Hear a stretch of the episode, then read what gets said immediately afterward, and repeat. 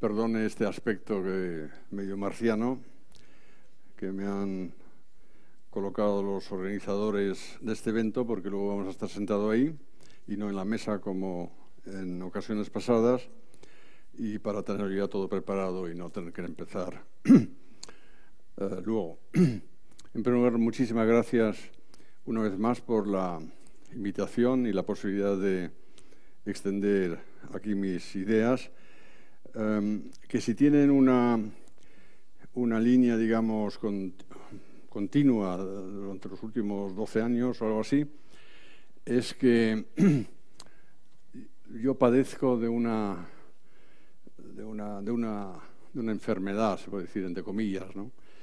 y es que no soy políticamente correcto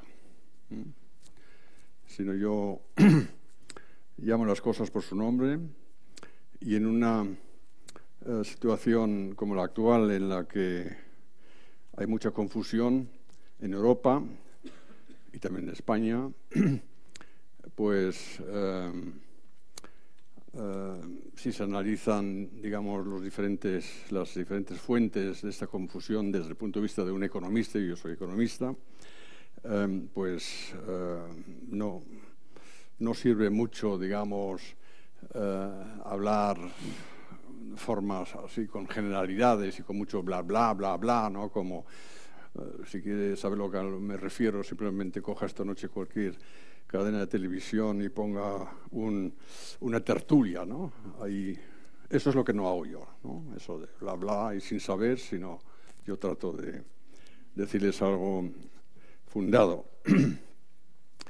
Em, cuando hablamos de confusión, yo he elegido tres, tres frentes, hay más, por supuesto, pero digamos desde el punto de vista así del debate político-económico, tres me parecen muy, muy importantes. Algunos de ellos eh, llenan los, los, titulares de los medios de información eh, y otros no tanto, pero también son igualmente importantes un frente, una confusión que tenemos es el, que muchos afirman que la economía europea está abocada a un largo periodo de estancamiento. Eh, es decir, que no, tenemos perspectivas de, crecimiento eh, y esto, claro, es una perspectiva un tanto, un tanto penosa.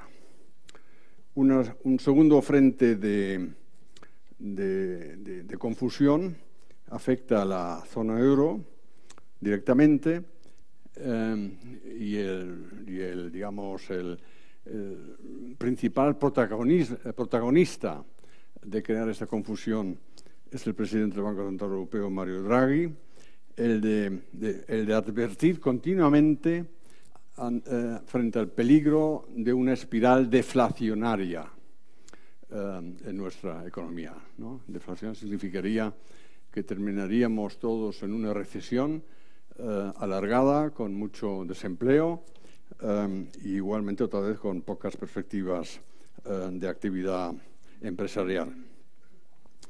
Y el tercer frente, también relacionado con la zona euro, pero ya, ya más, digamos, enfocando situaciones de los diferentes países miembros de la zona euro es el tema de la eh, consolidación fiscal. Em, y aquí tenemos la, idea que algunos barajan de que esto tiene que terminar. Eh, su propio ministro de Asuntos Exteriores en funciones hace unos días hablaba de que es la hora de la flexibilidad eh, fiscal. No sé de dónde saca este señor la sabiduría, pero desde luego eh, es un despropósito total, pero eso llega bien, ¿no? Eso de decir, bueno, vamos a abrir un poquito el, grifo del gasto público y bajar impuestos, ¿no? Eso, a quién no le gusta eso, ¿no? Eso suena bien. Eh, y, yo creo que es, otra confusión porque no tiene en cuenta determinados efectos colaterales que son a todas luces perniciosos. Y sobre esto voy a hablar. Em, y voy a, eh, digamos, la conclusión que voy a, sacar em, es que las afirmaciones que se hacen son infundadas y las políticas económicas que se basarían em, en estas afirmaciones serían a todas luces eh, contraproducentes. Empecemos con el tema del estancamiento secular. Es verdad que en la zona euro tenemos un, crecimiento moderado, 1,5% del Producto Interior Bruto para, este año y también para el próximo, según los análisis de la, Comisión Europea y el Banco Central Europeo y de otros. Eh, esto es lento, es la mitad más o menos em, de lo que se registra a nivel eh, global, em, pero es al, fin y al cabo crecimiento, pero poco. ¿no? Y entonces, pues, el temor es de que esto termine en un estancamiento. ¿Y, cuál, y, este, por qué surge este temor? Si uno se remonta a la historia em, y, recuerda, em, aunque sea simplemente leyendo los, la, literatura relevante sobre esto, eh, recuerda la Gran Depresión en los años 30 del siglo pasado, la Gran Depresión de 1929 al 32 es la única gran depresión que realmente hemos tenido eh, a nivel global, porque la que tuvimos en 2007 también era grande, pero nada comparado con lo de entonces. Pues cuando hay una situación de estas, entonces siempre, siempre eh, cunde el pesimismo, porque prácticamente todo el sistema productivo se ha caído, hay que, hay que, hay que reestructurar, hay que, hay que encontrar nuevas sendas para la inversión, eh, no hay realmente perspectivas de nada. Eh, y entonces, por aquel entonces, un, un, famoso catedrático de la Universidad de Harvard, profesor Hansen, eh, acuñó este término del estancamiento secular, que se iba a producir un estancamiento secular. Fue posiblemente una de las previsiones más erróneas que jamás han hecho porque no se ha producido ningún em, em, estancamiento secular, todo lo contrario, después de la Segunda Guerra Mundial em, hemos tenido en, Europa y en, eh, y en, Estados Unidos un, verdadero milagro, un despegue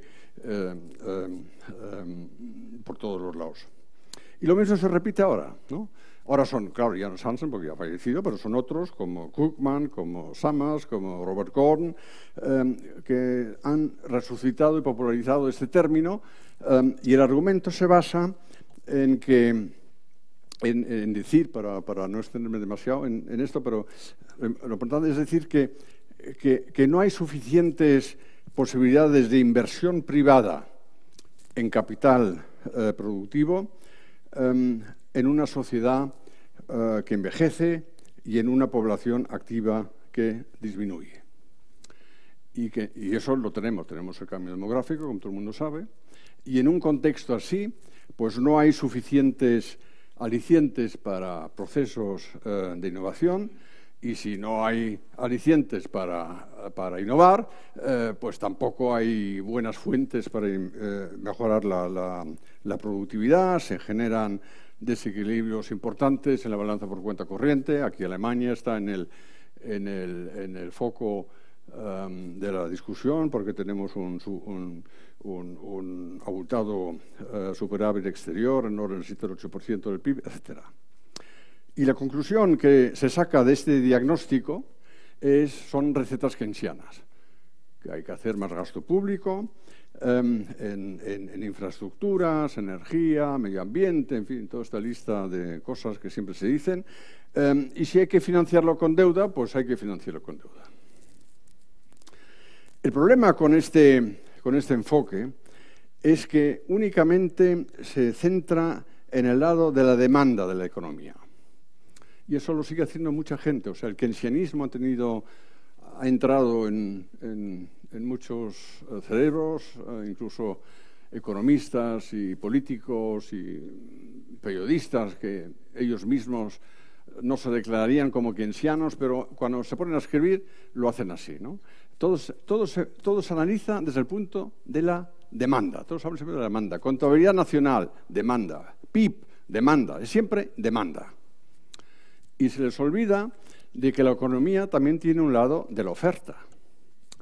Y el lado de la oferta es el lado en el que están los empresarios, en el que están aquellos que toman decisiones sobre inversiones, en el que están los trabajadores o, la gente joven en el momento de, decidir sobre un aprendizaje o una carrera universitaria en el que están todos aquellos que llevan a cabo innovaciones, desarrollan nuevos productos, penetran nuevos mercados. Todo eso es lo que nosotros los economistas llamamos la oferta, al lado de la oferta de la economía. Em, la, dificultad en la comunicación es que este lado de la oferta no se refleja tan, tan, fácilmente en la contabilidad nacional que tiene todo el mundo, que aquí publica el Instituto de, Nacional de Estadística y en Alemania el nuestro y tal, porque lo otro es mucho más complicado, hay que analizarlo eh, a fondo. Pero este lado de la oferta eh, eh, existe. Y tenemos actualmente un, ejemplo, digamos, que yo creo casi demoledor Em, de, esta, de, esta, tesis del destacamiento em, secular, que es la revolución digital. La revolución digital, si no es que los estados la impidan, y no creo que lo hagan, y si además la combinamos con la creación de un mercado único digital entre los Estados miembros, y sobre esto está trabajando la, la Comisión Europea, esto va a significar un impulso enorme, un impulso enorme a la productividad y el, crecimiento económico. Em, porque habrá nuevas formas en el mercado de trabajo, habrá nuevas formas de producir, se crearán nuevas profesiones que ni siquiera las podemos escribir hoy en día porque, porque no lo sabemos, porque eso surge igual cuando vino lo de Internet o más, o más atrás lo de la revolución robótica y tal. Estas cosas solamente las sabemos cuando ya están, digamos, en la, en la realidad económica. Pero lo que sí sabemos es que una vez que esto tome, tome su, su, velocidad, em, pues nos cambia todo el sistema productivo a mejor. Y por lo tanto, pensar que en, estas, en esta situación eh, pudiera haber eh, estancamiento es un poco extraño. Y de hecho estamos viendo, como, no, en España precisamente, pero en, otros países de la, Unión Europea, em, como las empresas eh, no muestran ningún cansancio en cuanto a I más D, o sea, investigación y desarrollo, sino todo lo contrario incrementan. Aquí España tiene una, tarea pendiente, pero también aquí en España, en determinados sectores, ya se ven los primeros, digamos, em, los, primeros ejemplos de, hacer uso, buen uso, de las nuevas tecnologías em, eh, digitales. Por lo tanto, de estancamiento secular nada.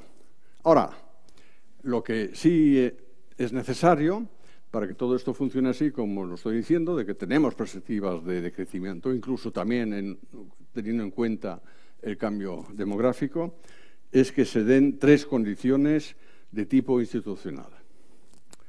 Una, que el Reino Unido no se salga de la Unión Europea, es decir, que, el referéndum sobre el Brexit el 23 de junio em, eh, no salga adelante eh, ¿Por qué digo esto? Porque eh, sabemos que las, vinculaciones económicas entre el Reino Unido y el resto de la Unión Europea, eh, tanto en comercio exterior como en servicios financieros, como en inversiones directas, también en turismo, piensen ustedes, la cantidad de, británicos que ya no vendrían como turistas a España, em, cuando, si el Reino Unido se sale de, la Unión Europea, la libra esterlina se devalúa y, claro, sale muy costoso incluso para ir a, Mallorca y, emborracharse. ¿no? Hasta eso sale costoso y entonces se quedarían fuera.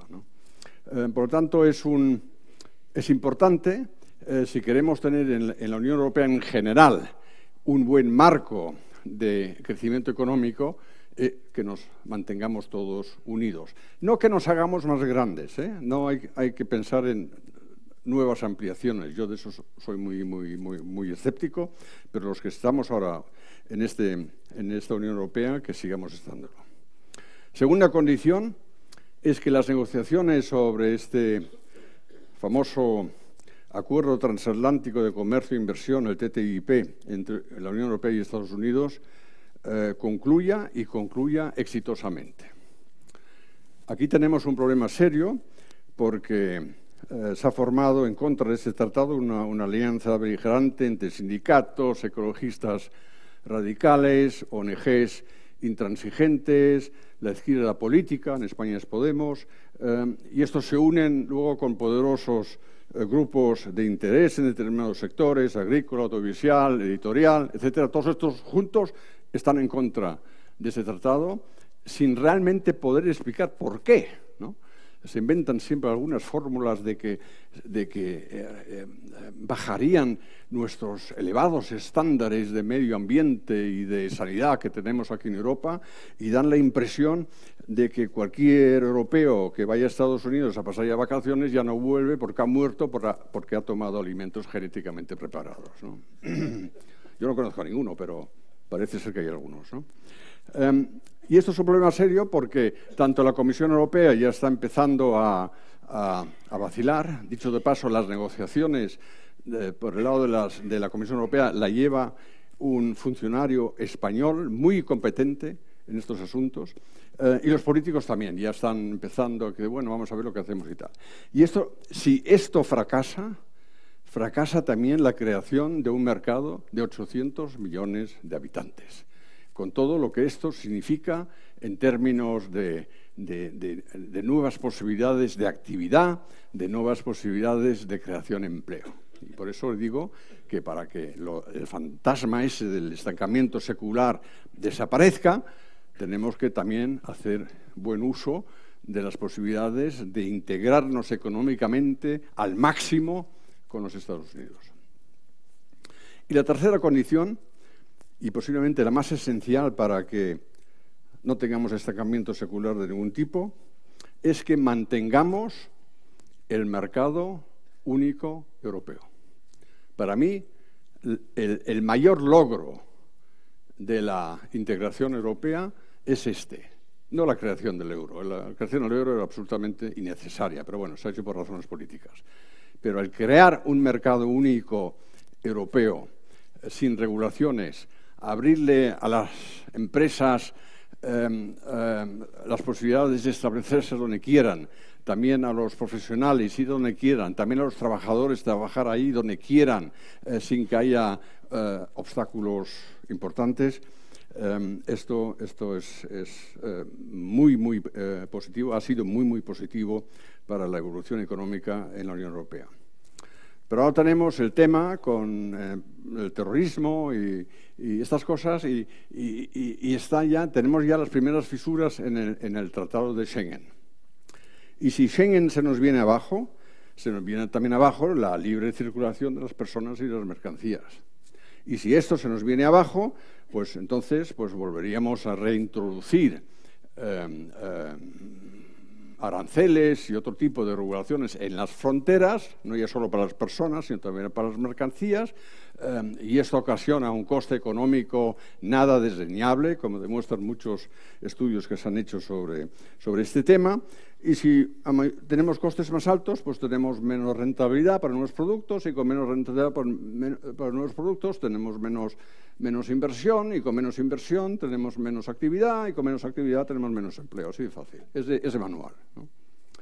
Y por lo tanto, el, conservar Schengen y con ello el mercado único eh, europeo es una, condición sine qua non eh, para, para que el, el fantasma este del, estancamiento estocular eh, eh, desaparezca.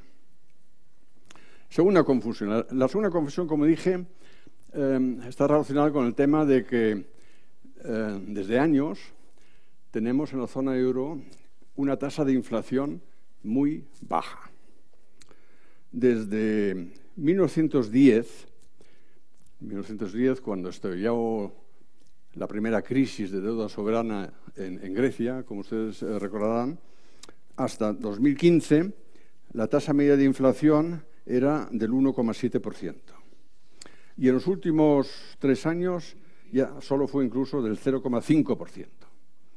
Y eso está muy por debajo del objetivo de inflación del Banco Central Europeo, que está, está definido que el Banco Central Europeo dice tenemos estabilidad em, si la tasa de inflación está por debajo de, pero cerca al 2%. Así se definió y eso está considerado como el referente eh, para, la, entidad eh, eh, monetaria. Y eso que tengamos la tasa de inflación tan baja pone nervioso al señor Draghi y a sus, compañeros en el Banco Central Europeo. A mí no me deja de, sorprender porque yo durante mi larga carrera universitaria, explicando temas de inflación y tal, yo lo normal, lo que, aprendían mis, estudiantes es que poca inflación es mejor que mucha inflación. Poca inflación es mejor que mucha inflación porque cuando la inflación es baja no hay distorsiones em, em, de precios en los, en los mercados, tampoco se expropia a los que tienen patrimonios financieros, que eso siempre se olvida. ¿no? La inflación es un impuesto subrepticio y sin aprobación parlamentaria em, para todos aquellos que tengan patrimonios financieros, ¿no? empezando con los ahorradores, a los que les contamos que es bueno, en vista del cambio demográfico, eh, que empiecen ya a organizarse desde su juventud, Em, em, métodos de, previsión para cuando lleguen ellos a la edad de jubilación, porque cuando lleguen los jóvenes que están sentados aquí a la edad de jubilación ya ni siquiera sabrán escribir la palabra pensión, ¿no? porque posiblemente ya ni exista, ¿no? Em, simplemente porque no hay suficientes cotizantes eh, para, para, para pagar lo que habría que pagar para que tuvieran ustedes una pensión digna. Y entonces es importante eh, que hayan previsto esto y ahora, porque me han oído hoy aquí, em, y que formen sus ahorros particulares. Pero, ¿cómo van a querer formar ahorros particulares em, si tienen, digamos, em, una, inflación, si quieren inflación alta, porque eso lo que hace es reducir los, ahorros. Por lo tanto, una inflación baja como tal no es un problema. Pero lo, que, lo, que, lo que está considerado como un problema por parte del Banco Central Europeo es que esto pueda desencadenar en una deflación. También como la tuvimos por última vez y, por, por, solo una vez en, de 1929 a 1932. Nunca más hemos tenido una deflación en los países eh, eh, avanzados. Pero si uno luego, si uno mira los, los datos, o sea, la evidencia, y no se asusta porque la tasa de inflación sea tan baja. Entonces se encuentra uno con un escenario que no es compatible con un escenario de deflación. ¿Me explico? En un escenario de deflación, el consumo se contraería, el consumo de los hogares. Pero de hecho estamos observando que el consumo privado es el mayor soporte de la recuperación económica en la zona euro que estamos viviendo. O sea, todo lo contrario de lo que sería normal en una deflación, porque en una deflación el consumidor no gastaría porque piensa que mañana vuelven a bajar los precios, entonces el coche no me lo compro hoy, me lo compro mañana porque será más barato, y cuando llega mañana digo, no, hoy tampoco, sino al siguiente, y así continuamente. Eso es lo que es deflación. Pero eso no está ocurriendo. Como tampoco ocurre que la inversión empresarial decaiga. Está aumentando. No en todos los países con, el ritmo que nos gustaría, pero está aumentando, no está decayendo. En un escenario de deflación caería. El paro laboral no sube, como tendría que hacerlo en un escenario de deflación, sino baja. Y además se crean nuevos empleos más de los que desaparecen normalmente en, un contexto de, cambios estructurales. Es decir, que todo lo que tenemos no casa con lo que es deflación. Y, la inversión, y es la inversión interna, la, eh, perdón, la, demanda interna, no la, no la exterior, no la exportación, la que sustenta la recuperación. Y solo tienen que eh, preguntarse ustedes, o yo les podría preguntar, a ver si aquí hay alguien sentado eh, que haya aplazado eh, algún proyecto de, compra de bien duradero, yo que sé, un coche, un frigorífico, un televisor, una, cosa de ese tipo, porque apuesta o especula con un abaratamiento eh, de estos productos en el futuro. Seguro que aquí no hay ninguno. Si hay uno que levante la mano para que le vea y para que luego le pueda, ilustrar de que está equivocado y que realice sus programas de gasto hoy y no espere a que sea más baratos mañana. Es decir, no tenemos deflación y al no tener deflación no eran necesarias eh, las medidas estas de, de, políticas monetarias más ultra expansivas de los que ya teníamos, como han sido tomadas por el Banco Central Europeo en, eh, en marzo. Y y no eran necesarias y no son necesarias porque hay un problema adicional con estas políticas, de que no tienen visos de eficacia alguna. El señor Draghi se resiste eh, a reconocer, aunque, aunque, no, aunque no, realmente no se resiste a reconocer. Lo que pasa es que eh, para entender lo que dice el Banco Central Europeo hay que leer lo que escriben en sus en sus informes mensuales o, escuchar atentamente eh, lo que dice el presidente en, su rueda de prensa, porque primero habla siempre en la rueda de prensa del riesgo de deflación y por eso tiene que tomar estas medidas ultra expansivas para elevar la inflación y, acercarla al, objetivo del, 2% que mencioné antes y luego al final, esa es la letra pequeña, porque ya, ya todo el mundo está aburrido y ya no escucha, em, dice, pero bueno, es muy importante que los países de la zona euro sigan acometiendo las reformas estructurales pendientes. Es decir, que también en el Banco eh, Central Europeo em, hay constancia de que Europa tiene problemas estructurales fundamentales. Y cuando una economía, ya sea nacional o ya sea europea, eh, tiene problemas estructurales, que son problemas de oferta, el lado de la oferta de la economía, em, políticas monetarias no sirven para subsanar eso. El referente para Europa es Japón. En Japón lleva ya 20 años con políticas de este tipo también ahora otra vez con políticas monetarias muy eh, expansivas y no consigue ni elevar la inflación y tampoco eh, eh, acelerar el, crecimiento económico. ¿Por qué? Porque no ha resuelto sus problemas estructurales que se centran ahí, sobre todo en el, en el sector financiero. Y la referencia no es Estados Unidos, como dicen siempre muchos y como he oído también estos días, que se me dice, bueno, pero es que en Estados Unidos ha funcionado. Y les digo, bueno, en primer lugar, Estados Unidos no es un referente para Europa porque Estados Unidos tiene una economía flexible. Y entonces ahí los mercados reaccionan, y los inversores, y todo el mundo ahí reacciona cuando hay estímulos eh, eh, monetarios porque hay poco obstáculo, digamos, regulatorio eh, por parte del Estado. Y en segundo lugar, los Estados Unidos, la Reserva Federal en, este caso, ha comenzado con esta política monetaria ultra expansiva cuando la economía estadounidense estaba sumida en una recesión. Es decir, en 1909 por ahí, 1908, 1909, después de la gran crisis eh, financiera. Mientras que en Europa hemos empezado con esta política hace dos años, cuando ya estábamos en una zona de crecimiento. O sea que ya no se trataba de combatir una recesión, porque ya la habíamos dejado atrás, sino ya estamos en zona de crecimiento.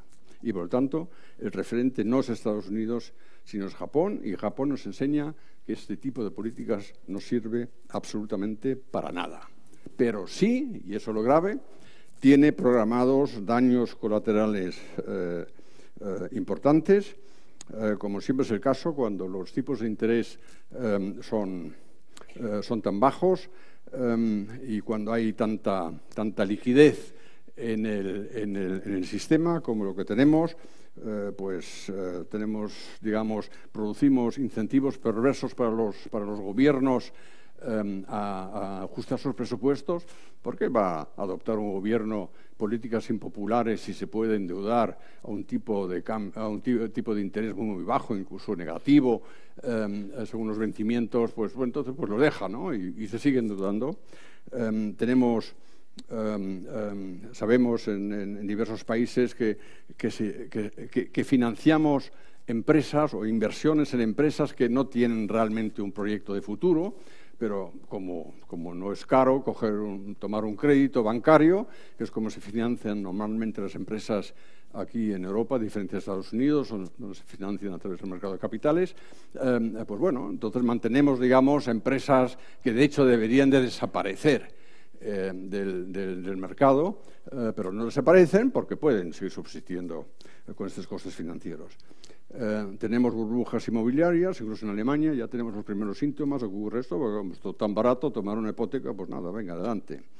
Eh, cae el, ahorro privado, como dije antes, eh, se pone muy de moda una cosa que se llama, en términos, en términos de correctos, en términos correctos, se llama atesoramiento de dinero en efectivo en cajas de seguridad.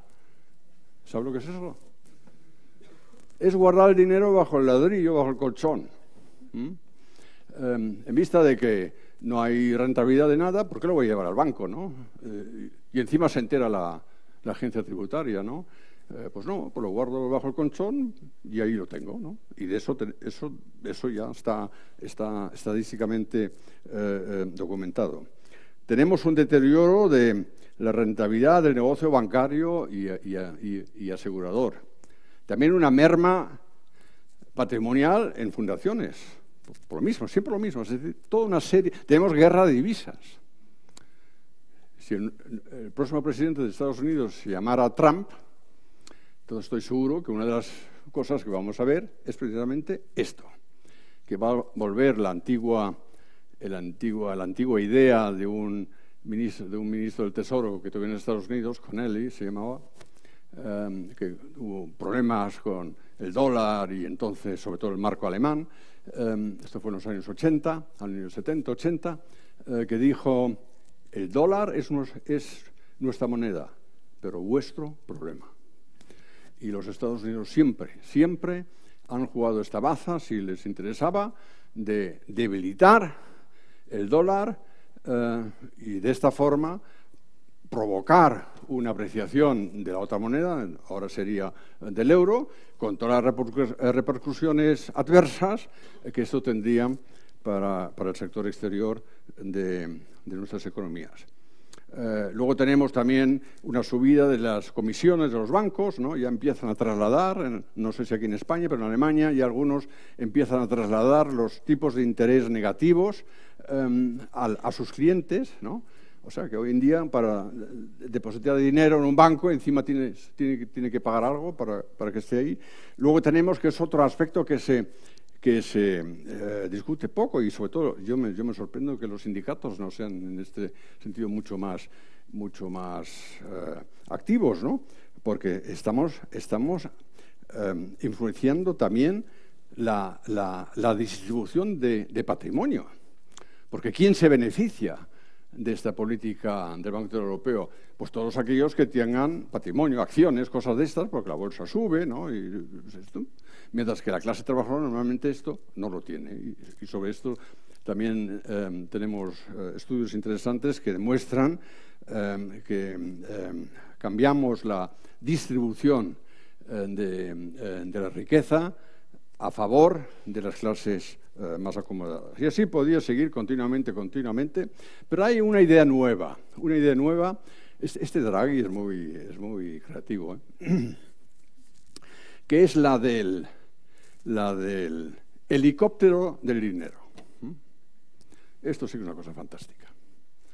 Porque aquí de lo que se trata, ya que dicen, dicen algunos de que bueno, en vista de que los hogares no, gastan lo suficiente, pues, pues, había que fumigar toda la sociedad europea con dinero. Esa es la idea del helicóptero, ¿no? Está volando aquí arriba y cae dinero, cae dinero, y usted está paseando aquí con una bolsa y venga, que para adentro, para adentro, para adentro, ¿no? Em, Draghi lo ha considerado como un concepto muy interesante, dijo en unas declaraciones en marzo. Y según un banco sueco, Nordea Bank, han calculado que eh, podrían, eh, podían darse 1.300 euros, si se utiliza todo el capital del Banco Europeo, 1.300 euros a cada ciudadano de la zona europea. Desde el bebé que acaba de nacer hasta el más viejo que todavía no, está, que todavía ha muerto, que va a morir en cinco minutos cuando le hayan dado los 1.300 euros. ¿Mm? Y esto, claro, esto con los bolsillos llenos, pues ya me dirá usted, ¿no? Entonces gastaríamos más. Y, si gastamos más, las empresas producen más, entonces hay más empleo. Vamos, estamos en un mundo ideal, ¿no? Es curioso que no, del helicóptero, aunque en el mundo académico se ha discutido una que otra vez este tema, pero eh, mi amigo Otmar Ising, el que fue eh, eh, durante los primeros años del Banco Central Europeo el jefe economista de esa entidad, lo ha calificado como, entre comillas, trastorno mental en toda regla. Y creo que no se puede, no se puede describir de otra forma. Porque hablando en serio, eh, estamos, el Banco Central Europeo está haciendo política no convencional de, expansión cuantitativa, como lo llamamos en nuestra eh, jerga económica, desde hace dos años.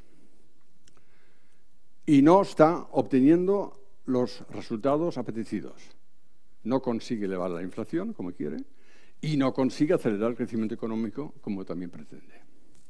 Entonces la pregunta que uno se hace, claro, inmediatamente, sin querer entrar mucho ahora en análisis de teoría monetaria y tal, es decir, eh, es preguntarse por qué sería más efectivo una expansión cuantitativa mediante helicóptero para el pueblo.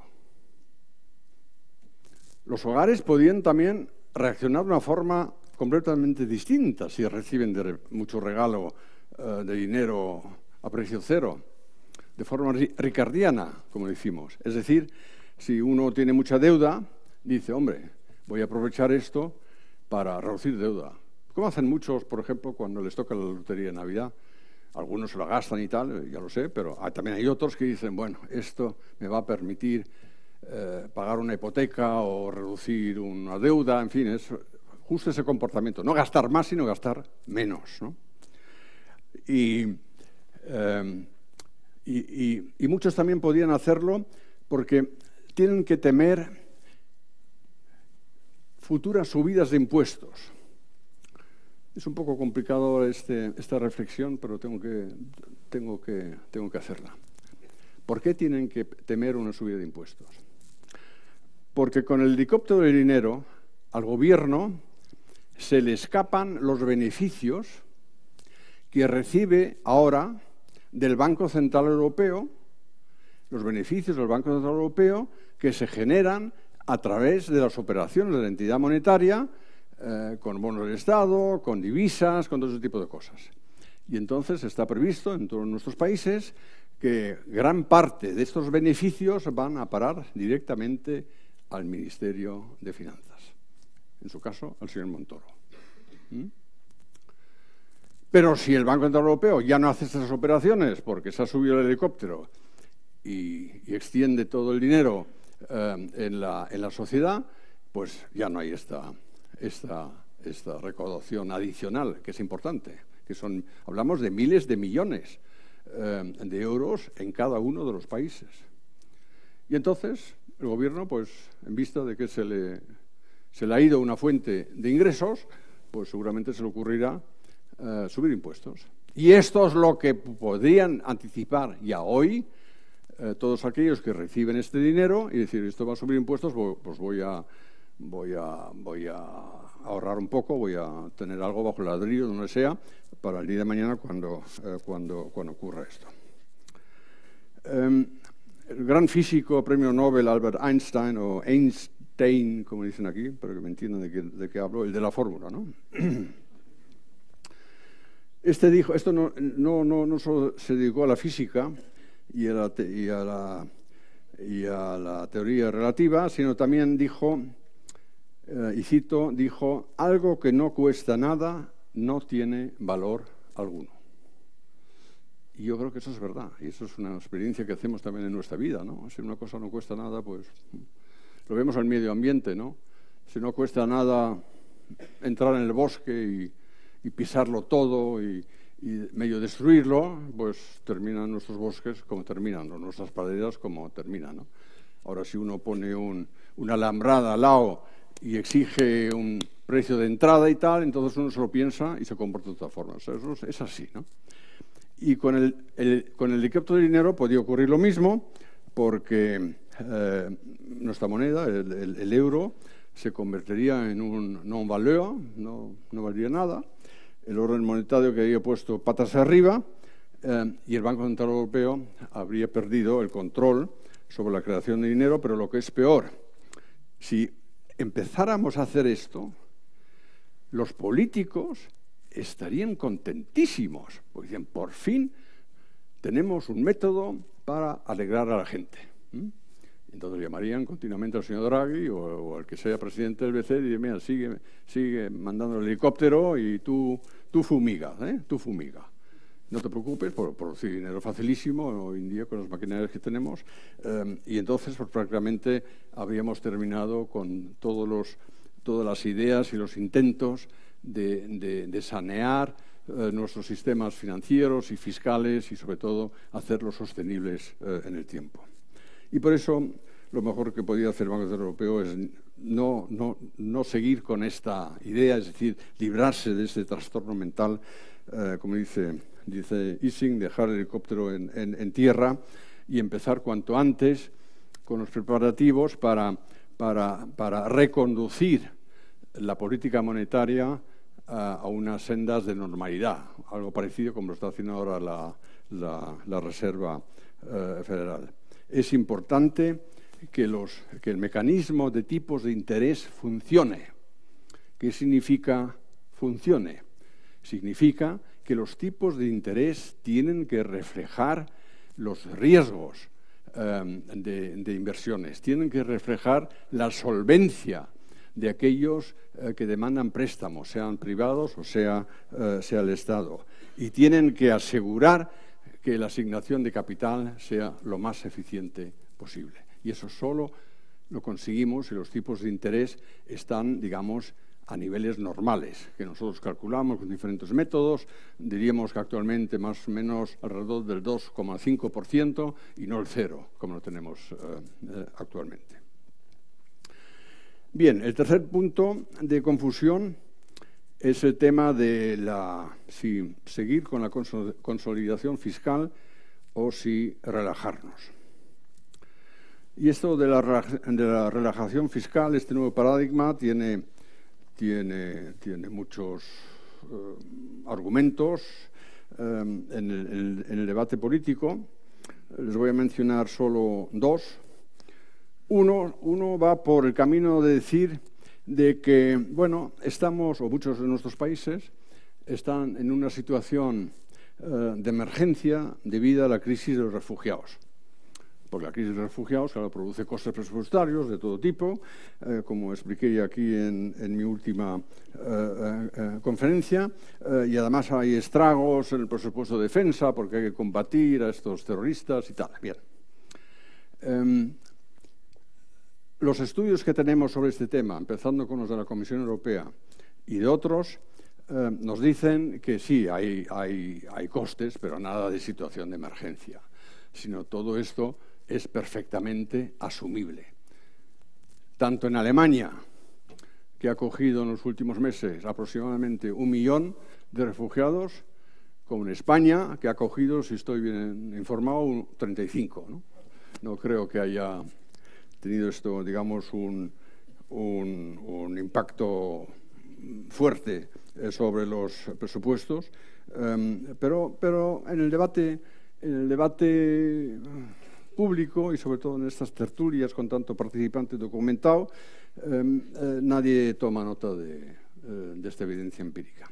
Esto es un camino de argumentos de por qué hay que relajarse fiscalmente. El otro y ese es más serio todavía, viene de todos aquellos que creen, que creen en la virtud del déficit spending, es decir, de, de, hacer déficit públicos para impulsar la actividad, que creen en ello y se olvidan, y eso es lo grave, y se olvidan de que en una economía abierta como la europea, los multiplicadores del gasto público son muy pobres.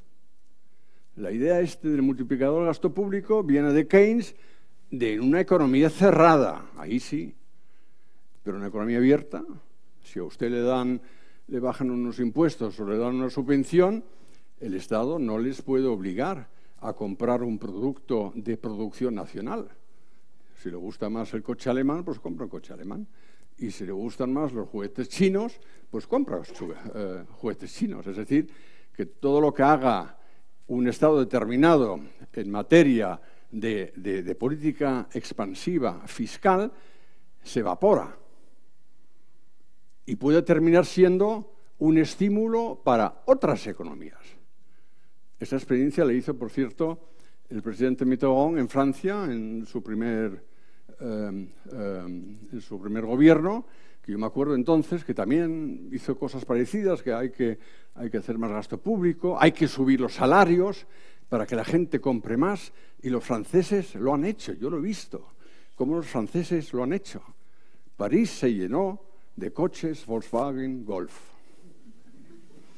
Y nosotros lo hemos estudiado, por aquel entonces, estoy hablando de principios de los años 80, em, lo hemos eh, estudiado en Alemania como uno de los mejores programas de expansión coyuntural jamás habidos en Alemania, hechos por, un extranjero. De esto el señor García Margallo no se ha enterado. Porque si no, no hablaría de lo bueno que sería una mayor flexibilidad en la, política fiscal. Pero tenemos a Mateo Renzi, para darle otra, otra, eh, otro ejemplo de tal. Mateo Renzi es, eh, partidario de que no se apliquen tan estrictamente eh, las reglas fiscales del Tratado de Maastricht y, y, sobre todo el objetivo ese del 3% como umbral para el déficit público, porque tiene que haber más déficit, porque es eso lo que fomenta la recuperación económica en un país. Y ha puesto como ejemplo explícitamente a España, para que luego regañen ustedes al señor Rajoy porque no cumple con su objetivo em, de, de, déficit. Al contrario, desde Italia aplauden oficialmente, desde el gobierno de Italia aplauden el incumplimiento de déficit aquí en España y dicen que España solo por eso está teniendo la recuperación económica, que es la más rápida que eh, observamos actualmente en la zona, gracias a, no haber cumplido con el déficit público. Bien, estas ideas, como ustedes saben, también las tenemos aquí en, su país, em, desde los sectores, eh, ¿cómo se autodeclaran? Reformistas y progresistas. Mire, yo los llamo retrógrados. Yo los llamo retrógrados. Se llaman Sánchez o se llaman Iglesias, me da igual. O, Garzón, o como se llaman. Son todos retrógrados. ¿Por qué? Porque si algo hemos aprendido en los últimos años de, de, las consecuencias que tienen orgias de gasto público, es que al final empobrecen todos. Y al final se imponen las reglas de mercado, nos gusten o no, no es cuestión de ideología, sino están ahí, están ahí. Mientras que no tengamos una, economía planificada y un, Estado totalitario, a lo mejor lo tienen pronto, no lo sé, pero mientras que no tengamos eso, valen las reglas em, em, de mercado y al final lo pagamos todos y el que tenga, el que tenga dudas que se lo pregunte a los griegos. Lo que pasaron desde principios del año pasado, cuando llegó al poder Sirisa y Alexis Tsipras, em, con las políticas, eh, que, políticas progresistas eh, que tuvieron por, eh, por, aquel entonces. Pero dicho esto, el, gobierno español en funciones ha solicitado una, prórroga para cumplir con, con el objetivo de déficit. La Comisión Europea ayer lo ha concedido pero la, problema, eh, la, pregunta fundamental que nos hacemos fuera de España, aquí a lo mejor ustedes no, no, se la hacen, pero que nos hacemos nosotros en Alemania y en otros países, es que si en el futuro nos podremos fiar de España. ¿Es España creíble? ¿Puede uno pensar que el próximo gobierno, sea del color que sea, eh, va a cumplir? No ya solo con, con, el, con el objetivo que ha propuesto el señor Guindos hace cuatro semanas para 2017, ¿no? un 2,9% algo así del PIB, sino la exigencia que ha puesto ayer sobre la mesa la Comisión Europea, que el año que viene el ajuste fiscal hay que llevarlo por lo menos hasta el 2,5%. ¿Es esto creíble? Sabiendo que en este país hay una serie de comunidades autónomas díscolas que les trae de lado lo que diga el programa de estabilidad presupuestaria y sostenibilidad financiera, como bien saben, empezando con Cataluña y pasando por Valencia, que son, que son las dos que prácticamente están en quiebra, pero también otras que tampoco lo hacen eh, mucho mejor. Y además teniendo en cuenta el problema de la seguridad social en este país, que, arroja un déficit de carácter estructural debido al cambio demográfico, cuantioso, en el orden del 2% del PIB, y esto es como una bomba de relojería. Y esto a corto plazo posiblemente solamente se pueda arreglar tirando de todos, es decir, subiendo impuestos. ¿Y se va a hacer esto? Es decir, tengan cuidado de no tener que asumir el papel de país riesgo, porque a los demás no nos haría ninguna gracia. España es diez veces Grecia. Y mire la que se armó en los últimos años eh, con Grecia, desde mayo de 2010 y sobre todo en el, último año. Y todas estas irritaciones que tenemos y esta confusión que hay en este campo, pues expone a la zona euro a un serio peligro de implosión. No es que vaya a desaparecer el euro, el euro como moneda seguirá siempre ahí, ¿no? Pero no sería ya un sistema, una moneda, digamos, estable y, acreditada en el sistema monetario internacional, eh, eh, etc. Esto a los, populistas políticos de moda, ya sean de la extrema derecha, que es xenófoba e intolerante, como en Francia, digamos, una Marie Le Pen del, Fondo, del Frente Nacional, o en Alemania una Frau Petri de la AfD. Me sorprende mucho la poca atención que se presta aquí a lo que se está vecinando en Alemania. ¿eh? Estamos posiblemente hablando del final de la era Merkel. Porque este grupo de derechas, que ahora ha entrado en diferentes parlamentos regionales, en nuestras elecciones autonómicas, con resultados de dos dígitos, y, en un, y sobre todo en una de ellas, en el este de Alemania, convirtiéndose en el segundo, el segundo partido más importante en el Parlamento.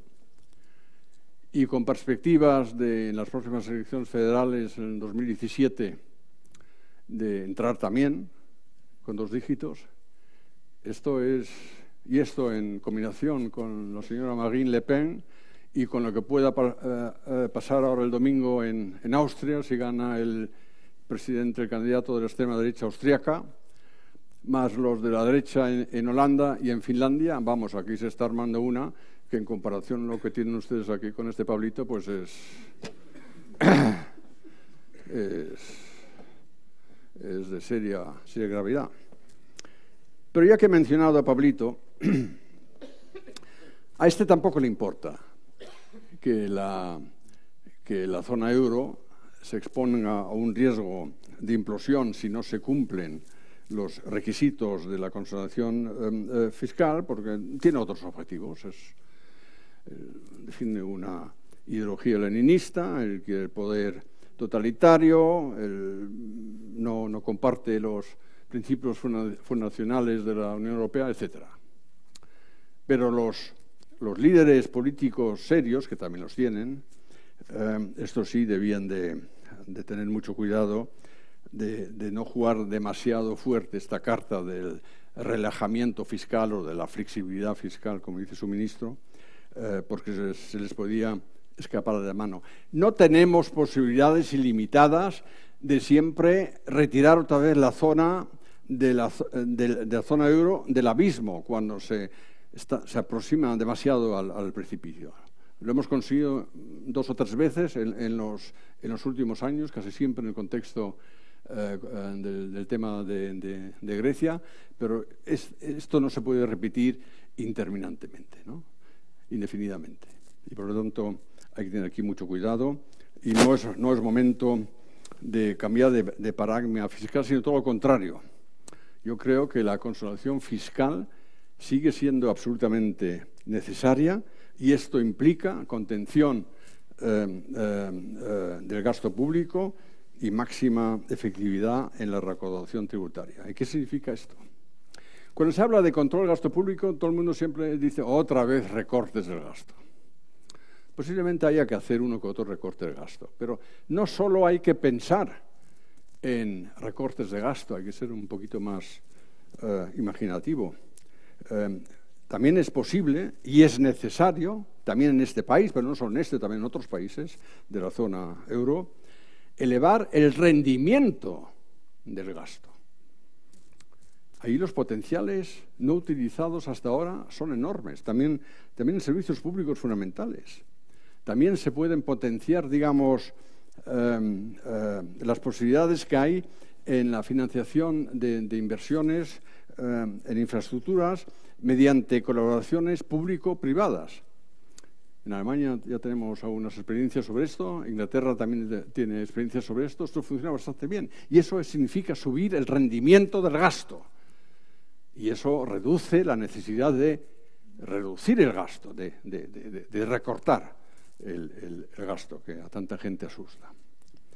Y con respecto a, mejorar la recaudación tributaria, no solo hay que pensar en subir impuestos, aunque a lo mejor uno que otro habrá que subirlo, sino también pensar en cómo eh, acabar con el fraude fiscal, cómo erradicar la corrupción, cómo aflorar la economía sumergida. En fin, aquí también hay grandes potenciales, no solo en España, sino, repito, también en otros países, también en Alemania.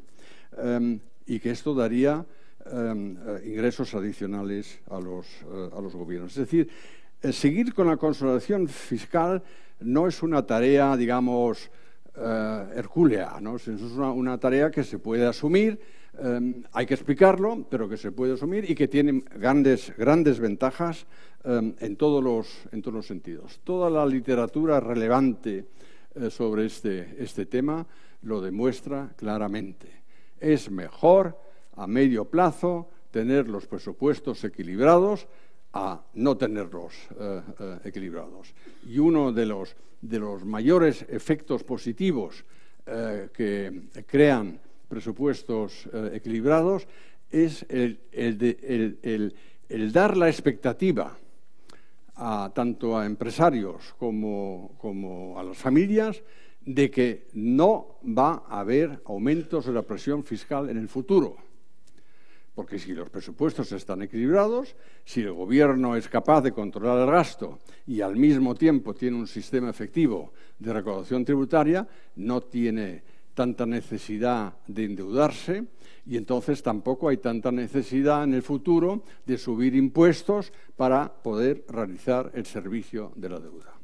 Es decir, que esto, está claramente demostrado y todo el mundo que diga otra cosa es simplemente por razones ideológicas o por falta de, creatividad. En fin, y ya con esto eh, termino diciendo que lo que necesita la, para acabar con esta confusión, lo que necesita la, economía europea eh, es eh, orientación.